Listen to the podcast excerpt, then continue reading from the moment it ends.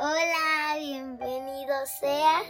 Cristo te ama. Este es un devocional para niños. Hoy eh, voy a hablar de que, que, que los niños conozcan de Dios y que que compartan su palabra.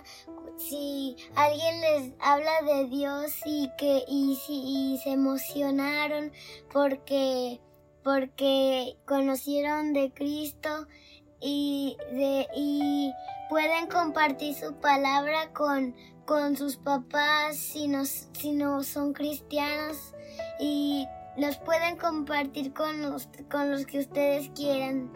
Y los que pueden, los que están en la calle, los niños que están en la calle, eh, les pueden hablar para que conozcan y no se sientan tristes vendiendo eh, eh, como por ejemplo paletas, mazapanos o chicles, que no estén tristes por, porque sus papás no les dan dinerito para que junten una, una una Biblia para leer y para que ellos no estén tristes porque no tienen una Biblia o los que no tienen papás o, mamás o hermanos que no se sientan tristes, Señor, porque los que porque los que los que tú le hablaste a los que no conocían de, de Cristo Jesús, ellos van a decirle ahora a los niños de la calle.